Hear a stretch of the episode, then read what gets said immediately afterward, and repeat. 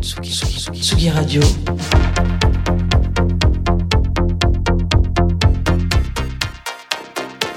Sur la route des festivals.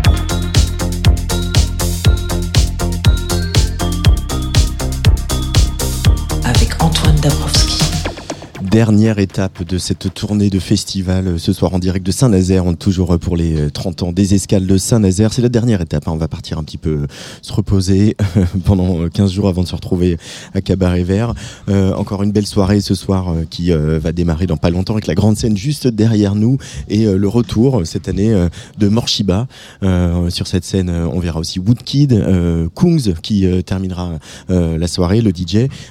et puis encore pas mal de choses hein, évidemment sur, cette programmation, toute cette programmation issue euh, euh, de huit festivals un petit peu partout sur la planète. Il y aura notamment la canadienne TDJ qui était déjà passée au studio de Tsugi Radio.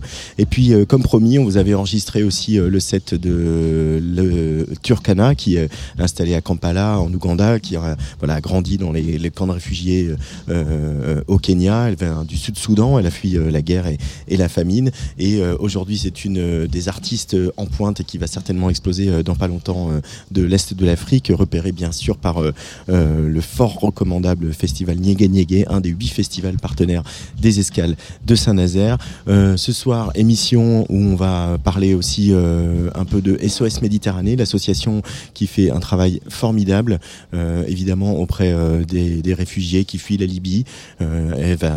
tous les sauvetages en mer hein, qui sont, sont, très médiatisés, assez décriés ici. On va recevoir deux membres de l'association. Et puis, on va faire un petit bilan avec euh, l'équipe du festival. Mais il y aura donc pas mal de live. On va retrouver Osamantes, les Brésiliens. Ça, c'est pour tout à l'heure. Mais tout de suite, on commence avec euh, une escale en Grèce, avec une jeune femme qui, euh, voilà, peut-être que maintenant que Rosalia a redonné un coup de, un coup de lustre au flamenco, peut-être que ça va être la même chose avec le rebetiko. On va voir. Marina Sati, elle s'appelle. Elle mélange comme ça, voilà, les influences de la musique traditionnelle grecque, mais aussi, bien sûr, le R&B, le hip-hop, la pop. gros, grosse présence gros charisme. On a beaucoup aimé son live que Nicolas Fournier est enregistré pour nous. Marina Sati, trois petits titres en live comme ça pour ouvrir ce dernier direct de festival de la saison. Marina Sati arrive sur la Tsugi Radio. Euh, Luc Leroy, bien sûr, est à la réalisation de cette émission. Et la voilà.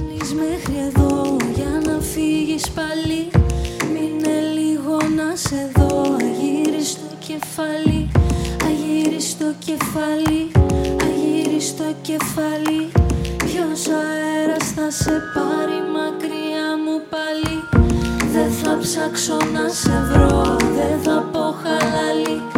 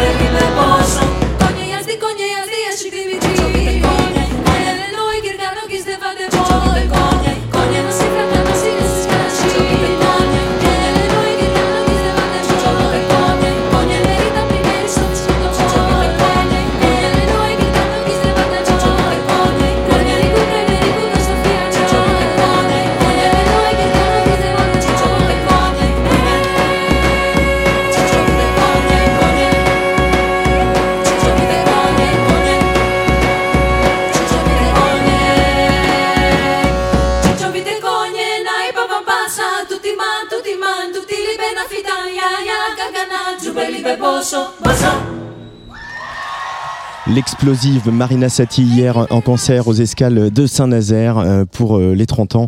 Euh, un concert qu'on a enregistré hier soir avec Nicolas Fournier. Son premier album est disponible depuis le mois de juin. Il s'appelle Yena.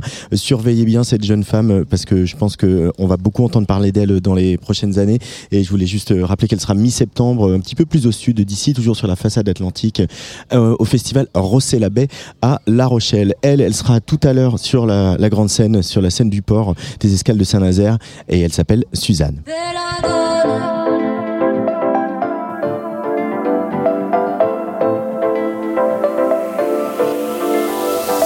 Donna, t'es spécial, un peu mystique. Je sais pas trop d'où tu viens, peut-être d'Amérique. Donna, t'es spécial, t'as des pouvoirs magiques. Tu plais aux garçons, tu fais de l'effet aux filles.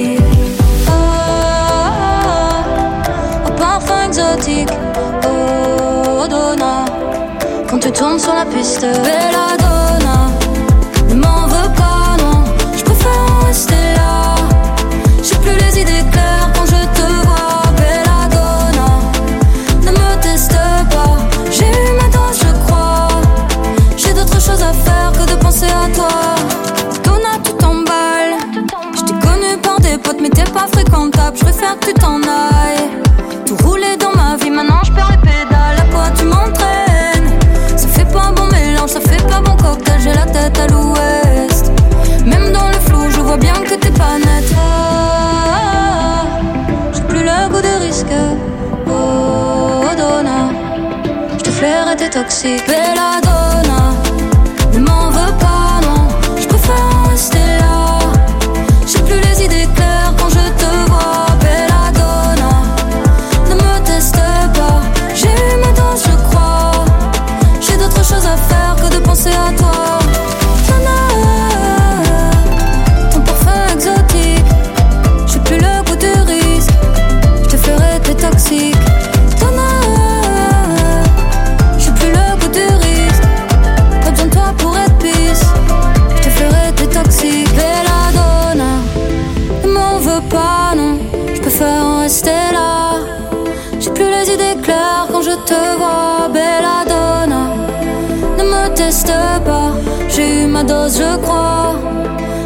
Choses à faire que de penser à toi, Bella Donna.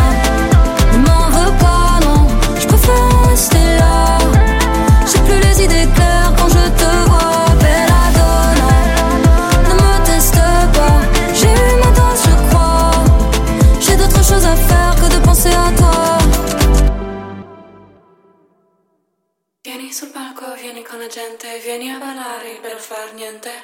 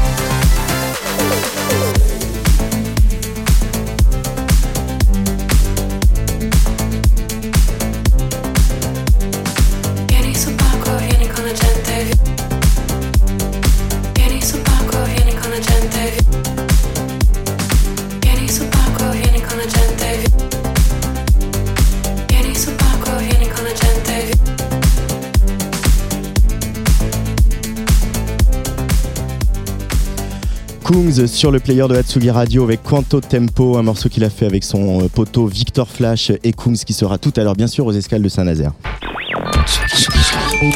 Tsugi Radio.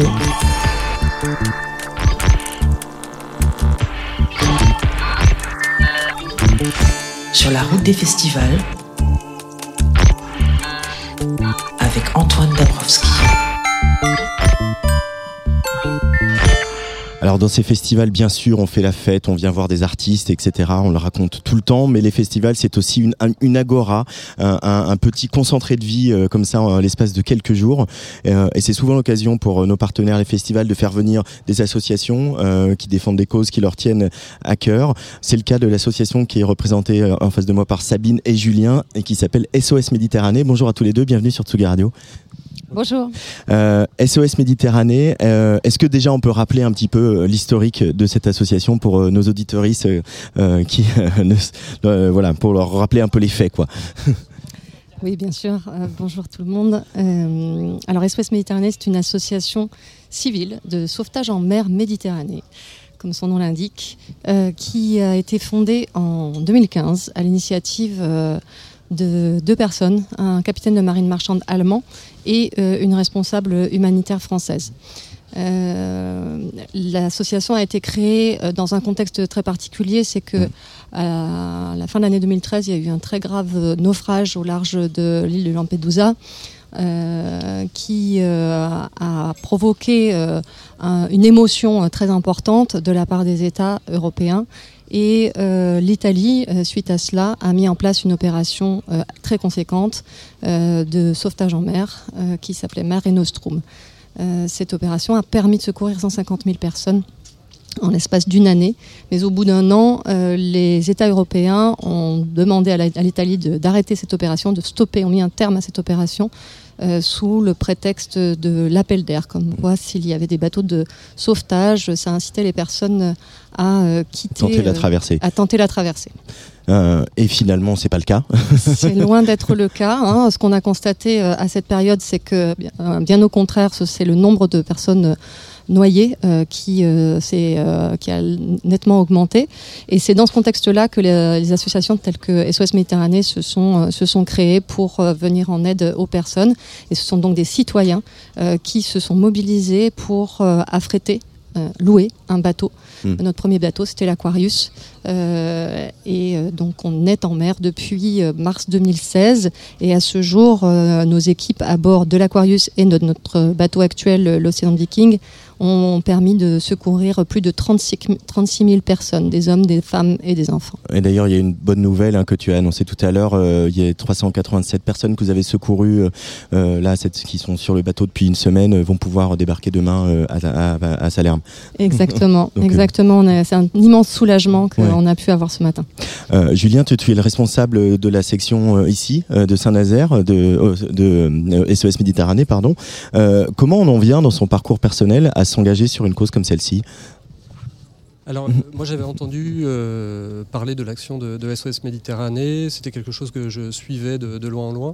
Et puis euh, j'ai eu envie de, m'engager pour une, une cause, mais de m'engager dans du concret en fait, dans vraiment la possibilité de réaliser des, des actions sur le terrain, etc. Sachant que ma situation personnelle fait que mon rayon d'action est quand même limité à la Loire-Atlantique et au, au bassin nazérien. Et euh, donc c'est euh, à travers l'une des missions de SOS Méditerranée que j'ai pu euh, concrétiser ce, projet-là parce que les trois missions de l'association, c'est sauver, protéger, témoigner. Donc sauver, protéger, c'est la mission sur mer, de, secours en mer et puis, et puis de, protection des personnes recueillies sur le bateau. Et puis témoigner, c'est les actions que l'on peut mener, nous, concrètement, sur, sur le terrain. Et en l'occurrence, sur l'antenne de Saint-Nazaire qui a été créée à l'été 2020. Euh, on a l'occasion régulièrement d'être présent sur des actions comme le Festival des Escales, mais tout un tas d'événements qui se déroulent sur le, territoire pour faire parler de, l'action de SOS Méditerranée, de sensibiliser euh, à, l'action qui se fait euh, en mer. Pareil, même question un peu pour toi, Sabine. Comment tu en es venue dans ton parcours de vie à, t'engager? Et puis là, maintenant, c'est devenu ton, travail. C'était du bénévolat aujourd'hui. Maintenant, tu travailles à SOS Méditerranée. Oui, euh, absolument. Alors euh, moi je vis à Marseille, euh, donc depuis 11 ans maintenant, et j'ai rencontré la cofondatrice de l'association, Sophie Beau, avant qu'elle crée SOS Méditerranée. Donc j'ai mm, pu être informée de la, de la création de cette association dès le départ, que j'ai donc rejointe en tant que bénévole. Alors moi je viens du milieu de la culture et, et particulièrement de la musique. Et, hum, et n'étant ni médecin euh, ni marin, je voulais euh, m'engager. Moi, j'ai été frappée en septembre 2015 par la photo du petit Thaïlande euh, sur une plage turque. Et ça devenait absolument impensable de ne pas faire quelque chose, de rester spectatrice face à ce drame qui se déroule sous nos yeux aux portes de l'Europe. Euh, et c'est comme ça que j'ai commencé. Euh, j'ai- j'ai prévenu Sophie, je lui disais que je voulais faire quelque chose. Et puis cette association, elle s'est créée sur euh, la base d'un mouvement citoyen, d'une mobilisation citoyenne. Donc voilà, j'ai avec mes compétences, mon réseau, j'ai participé à, con- à consolider cette mo- mobilisation citoyenne et la développer. On a été présent dans des festivals dès l'automne 2015, avant même Mhm. d'avoir un premier bateau, à la Fiesta des Sud à Marseille et à Saint-Nazaire dès 2016 déjà. hein, euh, L'été 2016, on était déjà là. Euh, le contexte politique euh, en ce moment en France et en Europe, il n'est pas simple, euh, et notamment sur les questions migratoires. Euh, Julien, quand tu vas expliquer, sensibiliser, etc., euh, comment on désamorce les, les idées reçues et comment on explique que cette action-là, quel que soit qu'on pense de l'accueil des réfugiés ou de la politique migratoire, on on doit pas laisser ces gens mourir en mer. C'est quand même ça le- le- l'essentiel des services Méditerranée. Globalement, on a un très bon accueil auprès du, du public, on a l'occasion de, de rencontrer, mais c'est vrai que parfois on a euh, certaines euh, remarques qui peuvent nous être euh, adressées sur ce qu'évoquait Sabine tout à l'heure, sur aussi cet appel d'air que créaient nos, nos associations, etc. On a tout un tas d'argumentaires pour démontrer que ce n'est pas le cas en fait. Euh, quoi que- quoi qu'il se passe en mer, euh, les personnes qui euh, ont envie de traverser, elles traversent parce qu'elles rencontrent de telles difficultés euh, de là où elles, où elles sont, euh, que de toute façon elles sont prêtes à, affron- à affronter ce, danger-là. Mais c'est vrai que c'est un, discours auquel on peut être confronté, de dire finalement, est-ce que ces gens-là, euh, vous encouragez pas la traversée? Est-ce que vous feriez pas mieux d'encourager le fait qu'elles restent sur place, etc. Donc c'est des arguments qu'on est amené à développer. Au niveau de SOS Méditerranée, donc on est, enfin de ma place, en tant que bénévole, on est très très appuyé par, par euh, la, la structure qui nous, qui nous donne tout un tas de, de matériaux pour Mm. qu'on puisse aussi euh, avoir des éléments très concrets à renvoyer euh, aux personnes qui nous, qui nous interpellent. Là, il y a une petite brochure euh, qui s'appelle Stop aux fake news euh, que vous avez édité, où effectivement on rappelle des, des choses de base. En fait, c'est que tout capitaine d'un bateau en mer qui voit des personnes en détresse se doit, parce que c'est le droit maritime et c'est le droit international, ce droit d'aller secourir ces personnes. Voilà, juste rappel, rappel des faits. Quoi. Absolument, c'est une obligation euh, qui est très connue, parfaitement connue par euh, tout marin. Euh, c'est un, la- le droit maritime s'est constitué, pour rappel, à, à la suite du naufrage de, du Titanic. Et il y a une convention SOLAS qui a été euh, constituée à ce moment-là et tous ces extraits euh, de droit maritime qu'on peut retrouver dans ce fascicule euh, vi- proviennent de là. Donc c'est une longue histoire. On parle de la solidarité des gens de mer qui est essentielle euh, et du droit maritime international qui doit être respecté et qui malheureusement euh, à ce jour en Méditerranée centrale ne l'est absolument pas. Euh, Il y a un manque de coordination totale sur euh, notre zone d'intervention euh, qui euh, produit euh, la situation que, que l'on rencontre. On est face à, à- à une zone de recherche et de sauvetage qui est, euh, euh, qui, qui est très mal co- coordonnée aujourd'hui et euh, qui euh, bloque. il y a aussi une- la criminalisation de nos, de nos bateaux, de nos ONG, qui font que nos bateaux sont souvent bloqués euh, Administrativement. administrativement. Et, et donc pendant ce temps-là, bah, les personnes continuent à, à- à, fuir, à fuir, euh, à fuir la Libye. Alors, ce qu'il faut peut-être rappeler, c'est que nous opérons euh, justement sur cette route migratoire qui est entre la Libye et l'Italie, qu'on appelle la Méditerranée centrale, et qui est la, route migratoire la plus meurtrière euh, au monde encore aujourd'hui. On, l'explique ça? Par le nombre de, de- de personnes qui tentent la traversée, par euh, peut-être les, les, les gens qui font du, du blé sur, euh, en exploitant la misère euh, humaine. Euh, C'est un peu tout ça qui, se joue euh, dans la Méditerranée C'est un peu centrale. tout ça, c'est un peu tout ça, c'est que le trafic d'êtres humains euh, en Libye est, est extrêmement important, que la Libye est un lieu qui a euh, depuis euh, de nombreuses années euh, aujourd'hui euh, euh, qui accueilli euh, un grand nombre de, personnes qui sont venues à l'o- à l'origine pour travailler en Libye. Et puis c'est une zone de, trafic, donc c'est un point de, départ également. On estime aujourd'hui entre environ à 600 000 personnes les personnes qui, qui sont dans ce circuit migratoire, ce parcours migratoire. Alors, certains, ce qui est important de savoir, c'est que certaines de ces personnes n'ont pas forcément pour projet de venir en Europe. Euh, ils, sont, euh, ils se retrouvent pris au piège Ouais. euh, dans, cette, dans, dans- dans ce trafic. Il y a aussi pas mal d'hypocrisie évidemment chez les politiques. C'est-à-dire qu'il voilà, peut y avoir certains beaux discours et on se voit bien que la réalité elle est plus complexe que ça.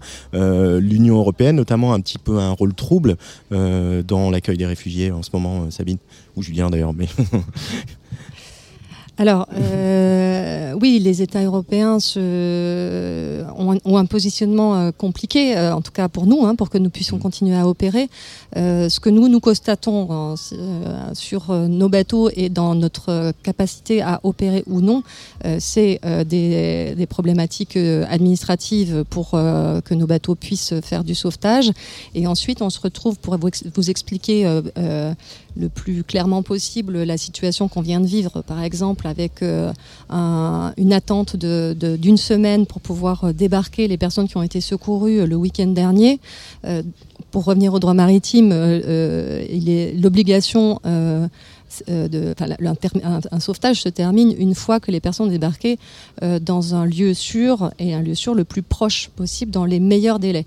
Euh, les meilleurs délais, c'est euh, quelques heures normalement ou quelques Mm. jours grand maximum. Euh, là, on attend, on a des, des- des- des périodes d'attente qui sont très importantes et ces périodes d'attente, elles, correspondent au temps nécessaire aux États européens pour se mettre d'accord sur la répartition euh, des, dif- des- des différentes euh, personnes qui sont qui- qui ont tenté la traversée. Une fois qu'elles débarquent, il faut qu'elles soient réparties dans les différents pays. Donc voilà, il y a une, une hypocrisie. Je ne sais pas si- s'il faut aller, aller jusque là. On utilise les termes qu'on veut, mais euh, euh, c'est un constat. En tout cas, euh, nous, à, notre niveau, que il n'y a pas de mécanisme. Euh, qui a été mis en place euh, malgré des demandes qui sont répétées, répétées, répétées depuis de nombreuses années par toutes les ONG euh, en termes de plaidoyer pour mettre en place une opération de sauvetage, mais aussi des mécanismes de débarquement pour limiter ces temps in- interminables d'attente en mer dans des conditions extrêmes où il fait 50 degrés sur le pont du bateau, où il y a une promiscuité inouïe. On a des femmes, des enfants. Il y avait un bébé de moins d'un mois à bord, des femmes enceintes. On a eu six naissances quand même à bord de, de- de l'Aquarius euh, il y a quelques années. Bon, voilà, il faut se rendre compte de, de- de cette situation humanitaire, cette crise humanitaire très grave euh, qui qu'on oublie un petit peu euh, depuis quelque temps. Euh, on le rappelle, hein, les équipes de SOS Méditerranée, euh, vous, restez à, à terre, euh, sur- ne- n'embarquent que le personnel navigant et le personnel médical qui s'occupe des réfugiés. Il y a aussi des notes d'espoir. On est sorti tout à l'heure de la, de la projection de ce film de Flore Vasseur qui s'appelle Bigger Than Us. Euh, et, et notamment, je voulais m'arrêter sur la personnalité de, de Mary, Mary Finn, qui elle a, a pendant plusieurs années, une jeune britannique qui a arrêté ses études et qui s'est retrouvée voilà sur la route migratoire entre la Turquie et la Grèce et qui a sauvé quantité, quantité, quantité de, de, personnes. Euh, euh, voir un engagement euh, de la jeunesse comme ça, peut-être Julien, toi qui interviens justement pour sensibiliser les publics, de voir des jeunes aussi engagés, comme on en voit plein dans ce film. hein. Il y a sept portraits de, jeunes, de certains plus jeunes que Mary. Ça donne du baume au cœur aussi, ça donne de l'espoir, non Toute cette jeunesse? Ça, donne vraiment beaucoup, beaucoup d'espoir et c'est vrai que nous, dans, dans les axes de, de- de sensibilisation aussi que, que l'on a, c'est quelque chose que l'on a toujours à l'esprit, c'est euh, la, nouvelle génération, cette relève qui va arriver, et notamment à travers nos, nos actions de sensibilisation scolaire euh, dans des écoles, des collèges, des lycées. C'est vraiment un public euh, euh, auprès duquel on apprécie euh, tout particulièrement d'intervenir parce que il y a une sensibilité, il y a une réactivité aussi. Euh, je me souviens d'échanges avec euh, des jeunes lycéens euh, sur, sur Saint-Nazaire il y a quelques mois de, ça, qui me demandaient en sortant comment je peux m'engager, comment moi je peux aller sur le bateau. Enfin, c'était, voilà, on sentait que tout de suite ça avait réveillé quelque chose de, l'envie de concrètement aller aider et participer aussi à cette, à cette action. Et puis on imagine aussi qu'après le retour de- des réfugiés, même si vous les perdez de vue assez vite, mais il y a quand même des moments très forts. On, on a vu quelques images là dans, dans le film Bigger Than Us. Et il y a ce moment que vous avez capté, euh, qu'on on va écouter un extrait, une chanson. Euh, on va l'écouter et puis on en parle un petit peu après sur Tsugi Radio.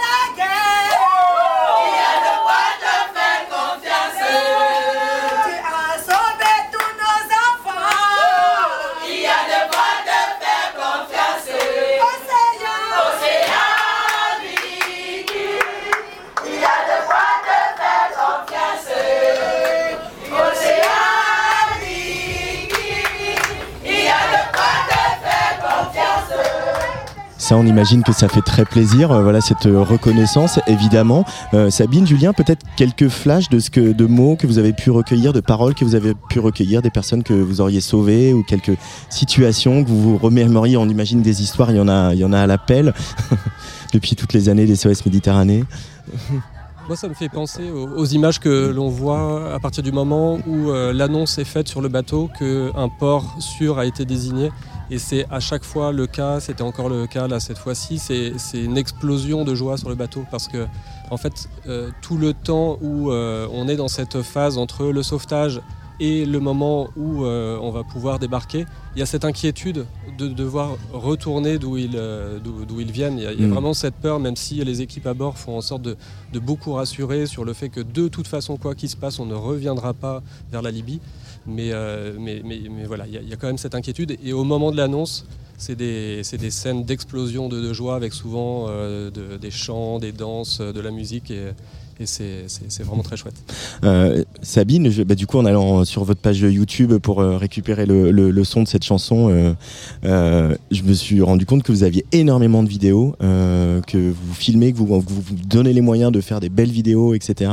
C'est un enjeu central, la communication et bien communiquer, propager un message positif sur toutes vos actions. Absolument, ça fait partie de cette mission de témoignage dont Julien parlait tout à l'heure. Euh, le, témoignage, ça se, en effet, on le fait à travers, premièrement, ces images qui sont réalisées à bord du bateau pendant les rotations, alors euh, par euh, nos équipes, mais aussi par des journalistes indépendants qui sont qui embarquent sur chacune de ces rotations. L'objectif, c'est que c'est c'est que on, on témoigne et qu'on témoigne le plus largement possible, que la diffusion se fasse le plus largement possible. Euh, donc oui, c'est euh, vraiment essentiel. C'est essentiel de montrer aussi euh, des visages et des histoires, de raconter les histoires de ces personnes pour essayer de déconstruire un peu le bah, le ce qu'on entend euh, habituellement par flux migratoire ou des chiffres euh, monumentaux. Non, on- on- il s'agit d'hommes, de femmes, d'enfants qui ont une histoire, qui ont euh, chacun. Mary en parlait tout à l'heure après la projection. Ce sont plus de 36, 36 000 personnes, c'est plus de 36 000 euh, histoires de vie avec leurs peurs, leurs espoirs. donc c'est ça qu'on essaie aussi de, relayer à travers tous ces témoignages. Euh, et puis, euh, bien sûr, euh, c'est une association. On imagine qu'une partie du travail de l'association, c'est aussi de tenter de faire du lobbying. Est-ce que vous êtes devenus des interlocuteurs pour les pouvoirs publics en toutes les années d'existence SOS Méditerranée ou pas assez On dirait jamais bah, pas assez. Quand on voit les résultats, de, quand, on, quand on constate la situation, on est loin d'être arrivé à une situation qui nous, on devrait ne plus être là en fait, ne plus avoir besoin d'être euh, d'opérer. C'est ça l'objectif, Euh, c'est que l'objectif, oui. c'est que les États le fassent, quoi. Les États le prennent en charge. Exactement. C'est que les États prennent leurs responsabilités. C'est- une responsabilité qui leur incombe. Donc euh, oui, on continue à faire euh, du, du plaidoyer, euh, qui est entendu ou non, mais en tout cas, toute cette, tout ce, travail de témoignage participe, participe à, ce, à ce plaidoyer. En tout cas, on, on ancre euh, euh, toutes ces histoires, euh, toute cette situation à travers nos articles, la diffusion. On, on travaille beaucoup avec des personnalités de notre comité de soutien aussi qui, qui relaient ces informations auprès du grand public. C'est des, des personnalités qui sont du milieu culturel, mais pas que. Il y a des grands chercheurs, des scientifiques, euh, des personnalités médiatiques parfois, euh, et des grands navigateurs aussi. On a la chance euh, d'avoir euh, un super comité de soutien euh, constitué de très grands skippers.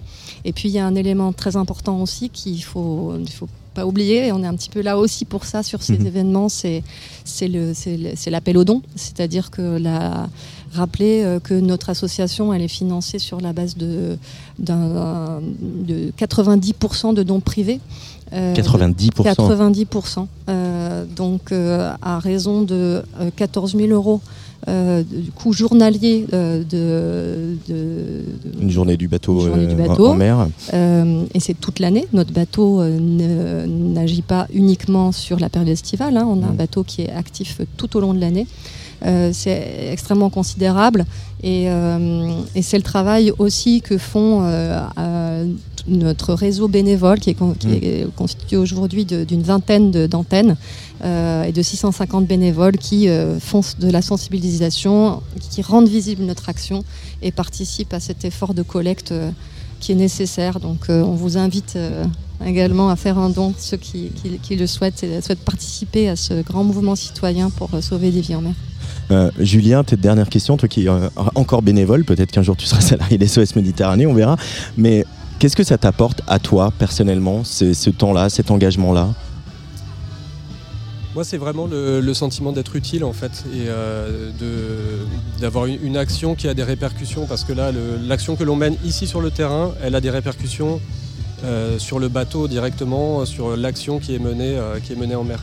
Et Sophie Beau et Karl Vogel avaient dit au départ à la création de l'association, si on sauve une personne, on aura réussi notre, euh, coup, ça aura valu le coup en tout cas cet investissement. Aujourd'hui, on a plus de 36 000 personnes sauvées en Méditerranée par SOS Méditerranée. Je crois que voilà, le pari il est réussi et c'est grâce à l'action des sauveteurs sur le bateau, euh, mais c'est aussi grâce à l'action de tous les bénévoles sur le terrain que, que- que cette mission elle peut, euh, elle peut exister. Alors SOS Méditerranée, si vous êtes aux escales de Saint-Nazaire, que vous arrivez, que vous nous écoutez, vous pouvez aller les voir à leur tente. Euh, Voilà, vous êtes à l'entrée du festival. Euh, vous pouvez leur faire un don en liquide, en carte bleue, en chèque, tout ce que vous voulez. En Hein ca- et en cashless. Et en cashless même, voilà, on est vraiment en mode festival. Et puis évidemment, je rappelle euh, votre site sosméditerranée.fr pour retrouver toutes les informations. Et puis si euh, aussi vous voulez, vous souhaitez vous engager, et je vous recommande vraiment de voir Bigger Than Us, euh, le film euh, de Flore Vasseur, parce que voilà, nous on a, voilà, on s'est couché un peu tard, on arrive à la fin de la saison des festivals et on se prend ce shoot de ces très jeunes gens, ces sept, euh, sept jeunes gens qui ont commencé à militer, euh, parfois euh, tout jeune, à 6 ans. Il y en a un qui a commencé à militer contre le gaz de schiste aux États-Unis, il avait 6 ans. Euh, voilà, ça, ça, ça donne un peu du baume au cœur après voilà, une année électorale qui n'était pas super fun, euh, ça fait quand même du bien. Merci beaucoup. Merci Euh, beaucoup. merci beaucoup d'être venu au micro de Sugi Radio. Euh, dans quelques instants, on va recevoir l'équipe du festival pour faire un petit bilan de cette belle édition euh, des 30 ans. Euh, lui, il, elle, pardon, je voulais évoquer sa présence. Elle, la canadienne TDJ, voilà, qui fait partie de cette programmation collaborative, ce Globetrotter fait avec des festivals de, partout. Elle était venue mixer au studio de Tsugi Radio.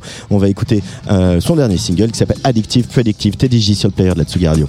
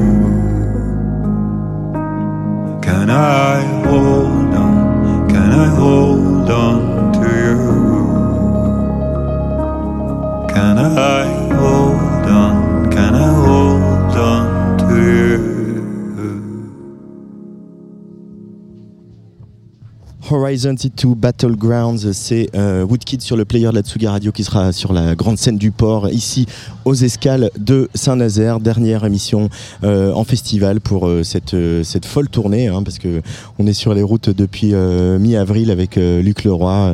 On a pas mal sillonné l'Ouest. hein. On se rend compte que quand même entre la Bretagne, euh, les Pays de la Loire et puis évidemment la Charente-Maritime avec les Francopholies de La Rochelle, c'est quand même en- dans l'Ouest qu'on est une belle terre de festival.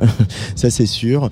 Dernière soirée donc ici, on est allé, je sais pas si vous étiez à l'antenne hier, pendant entre 18h et 20h, on a reçu euh, un, groupe euh, brésilien. euh, qui euh, viennent euh, été programmés par euh, ce festival de Belém dont on a parlé qui s'appelle Os Amantes Euh, hier on était avec Angèle Châtelier on a bavardé avec eux et on a enregistré euh, ce concert euh, qu'on va vous diffuser euh, tout à l'heure dans quelques instants. Et puis à 19h30 on retrouvera Turkana, Turkana qui vit à Kampala en Ouganda, voilà petite égérie du, du festival Niégué Niégué dont on a rencontré avec grand plaisir Derek, le, le- un des cofondateurs pour cette première émission vendredi soir aux escales de Saint-Nazaire. Euh, on va écouter encore un des artistes de, cette euh, édition des 30 ans, euh, le retour du groupe Morshiba, en attendant de retrouver l'équipe du festival, Gérald et Jérôme.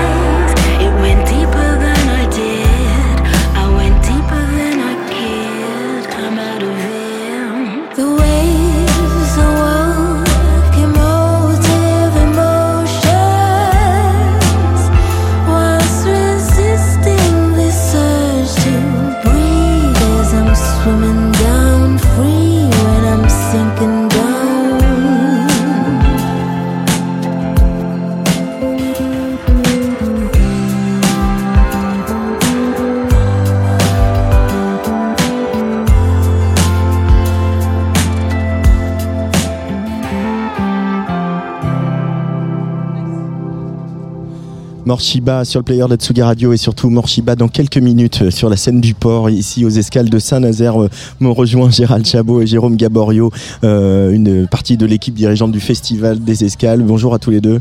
Bonjour. Bonjour. Alors Gérald, euh, le petit bilan là, même pas forcément euh, histoire de parler de chiffres, mais de voilà de, de- voilà ton sentiment euh, alors qu'on démarre la dernière soirée de, de ces 30 ans.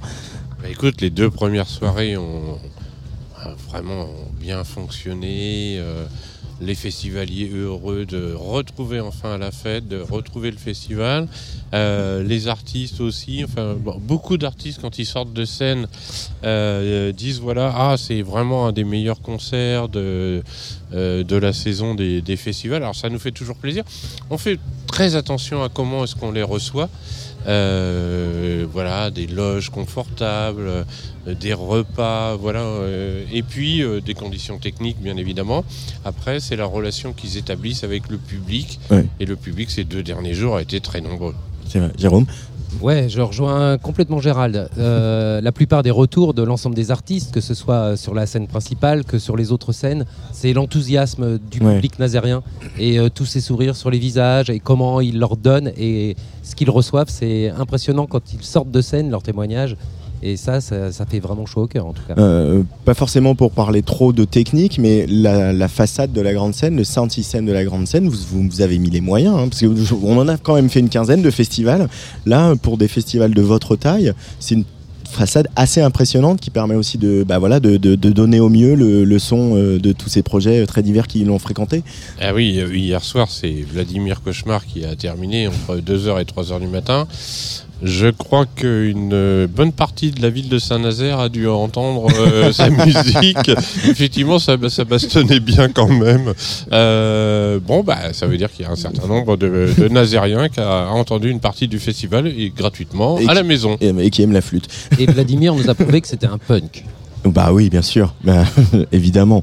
Euh, le programmateur que tu es, Jérôme, voilà sur les paris, euh, sur euh, voilà cette mise en place de, de cette programmation euh, Globetrotter avec huit festivals euh, un peu partout, sur voilà aussi le fait de faire jouer deux fois les artistes, etc.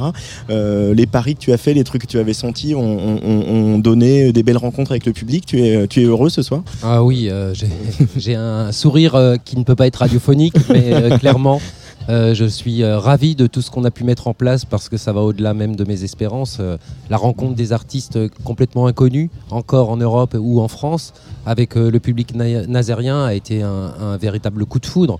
Les larmes de Steph Strings à la sortie de scène, avec l'émotion, le public complètement acquis. Euh, Hitler Rossa, Osamentes en ce moment, On va écouter le live dans, dans quelques Ouais, instants ouais, voilà, c'est- sur assez, Radio. assez extraordi- extraordinaire là, ce qui se passe en ce moment sur scène. Et puis au-delà de ça, euh, les autres festivals étrangers qui ont pu vivre euh, les escales ont très envie d'inviter entre eux les artistes qu'ils ont pu découvrir ici et même les artistes euh, proposés hier lors de la création. Donc ça se concrétise de très belle manière. Gérald Oui, c'est vrai qu'en en plus, on a voilà, les, les, les neuf festivals au total. On- on- depuis vendredi, on fait des réunions ensemble. Et, et j'oserais dire qu'il y a une amitié qui, qui, qui s'est créée. Voilà. Euh, J'ai- appris des choses sur le- une édition prochaine de Niégué Niégué dans un autre pays. Voilà, on en parlera en temps utile, Oui. mais voilà, il y a des choses qui se mettent en place. peu Quoi. en Afrique de l'Ouest central. Ouais, Afrique de l'Ouest central par là, ouais. Mais non, mais ça c'est chouette. euh, voilà, c'est bien parce que c'était pas gagné. Enfin, euh, voilà, de, créer cette émulsion-là parce que les festivals sont de tailles différentes, ils sont dans des pays différents, des continents différents, mais en même temps, il y a quand même tout, cet amour de la musique, et bien évidemment, et puis surtout la, la volonté euh, de promouvoir des talents émergents. Et ça, Mm. ça, ça, ça nous rejoint. Après, hier, euh, enfin non, pas hier, mais ce matin, on a fait euh, une réunion euh, ouverte au, au public et on a parlé de nos festivals et de notre relation au territoire et au développement durable, par exemple. Voilà. Jérôme?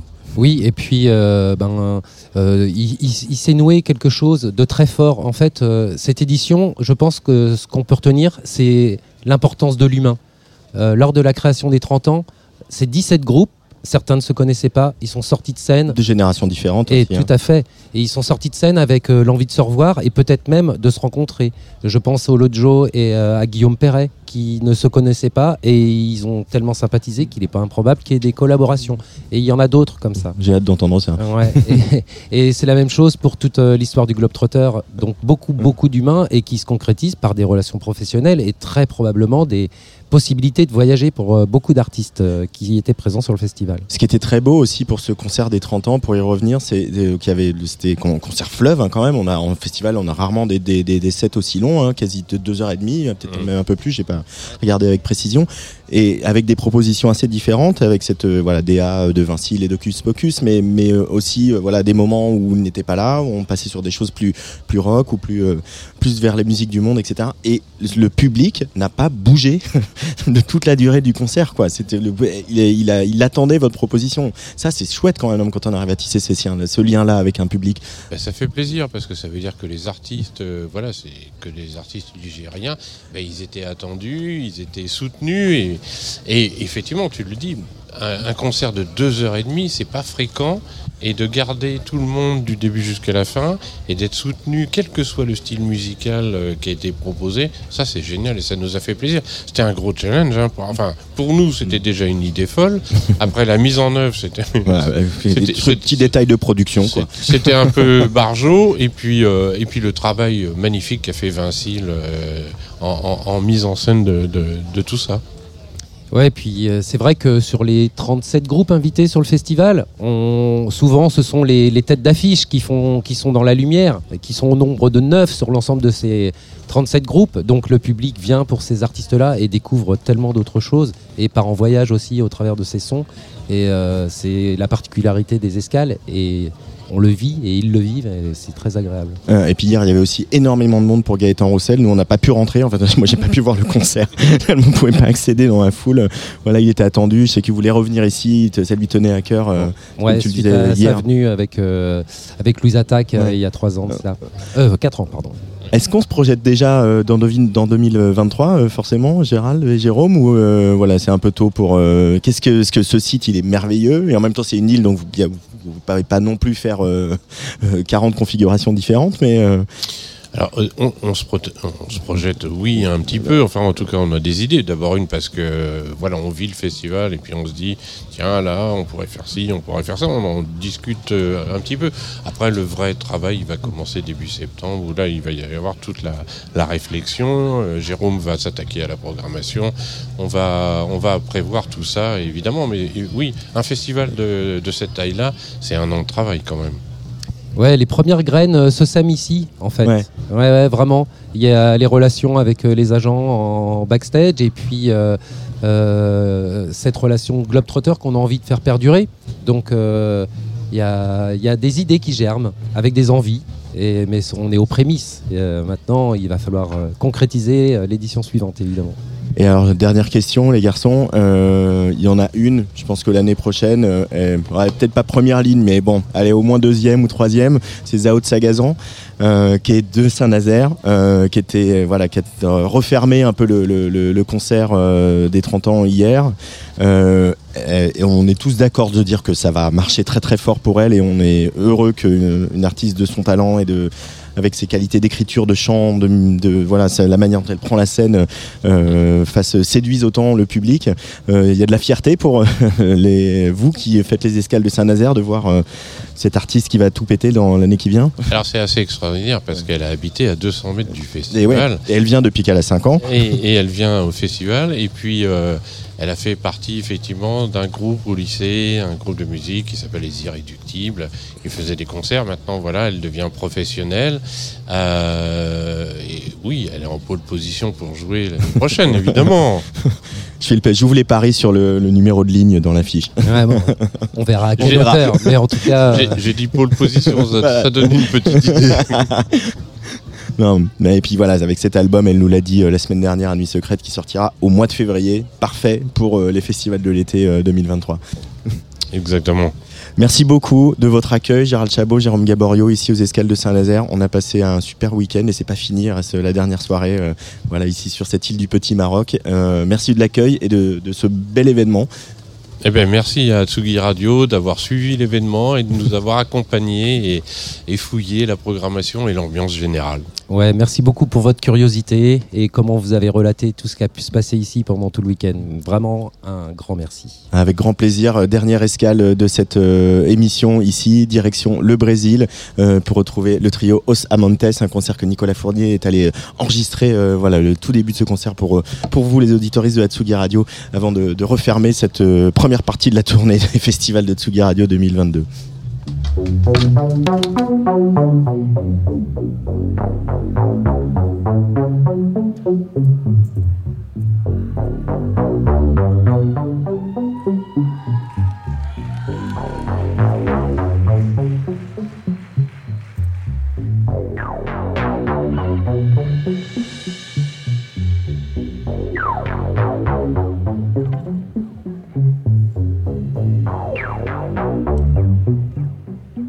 Thank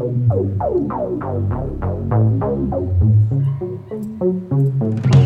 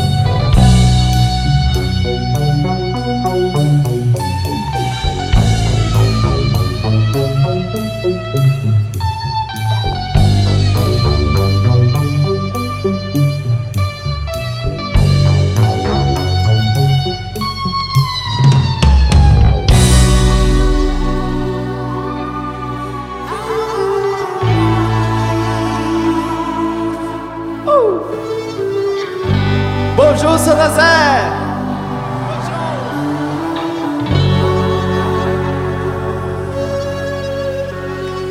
Linda, te amo demais ainda. E eu tô desesperado,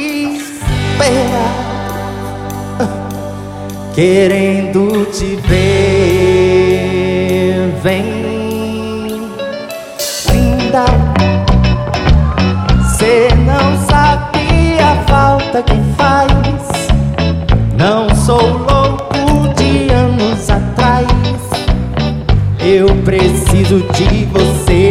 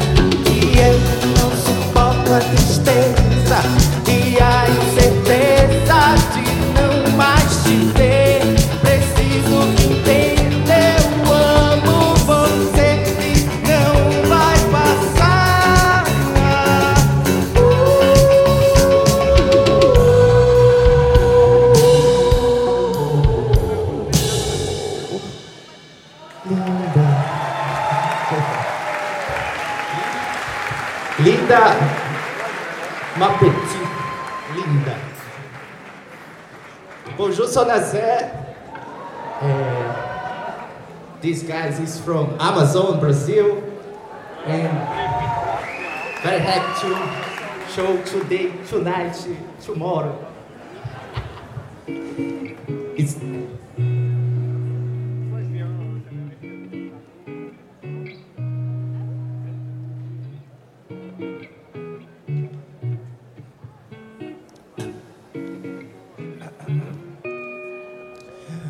Meu bem,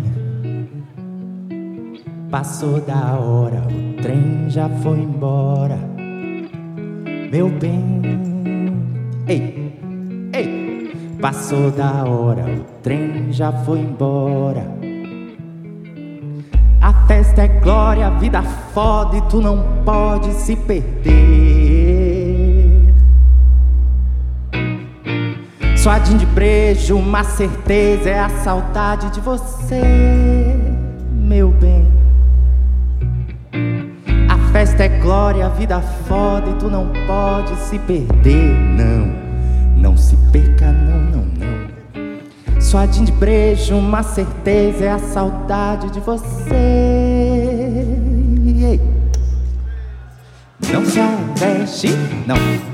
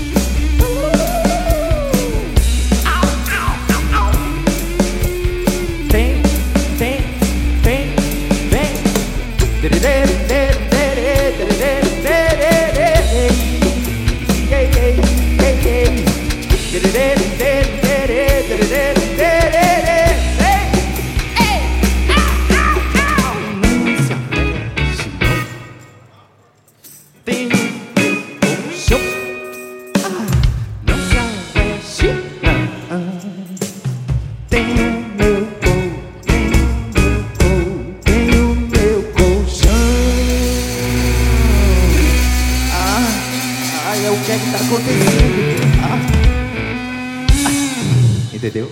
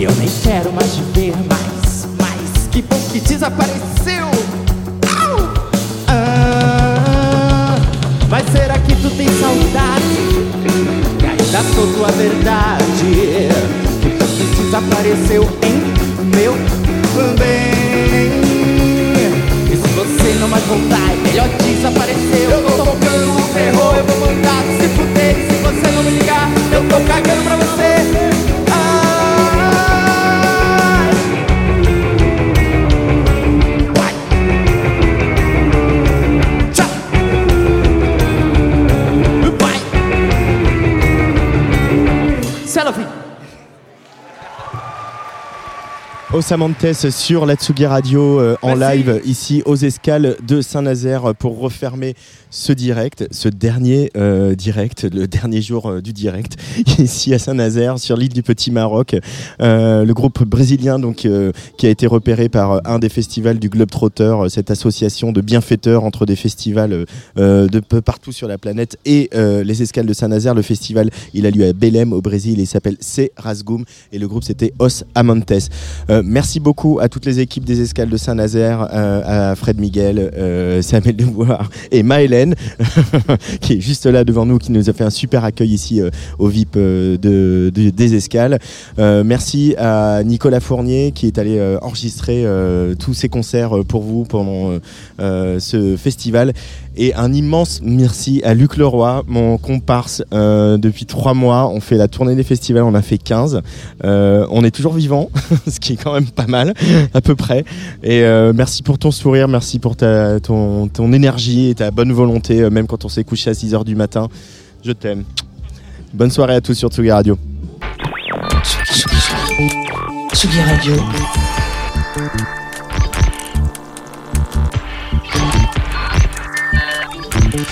Sur la route des festivals avec Antoine Dabrowski.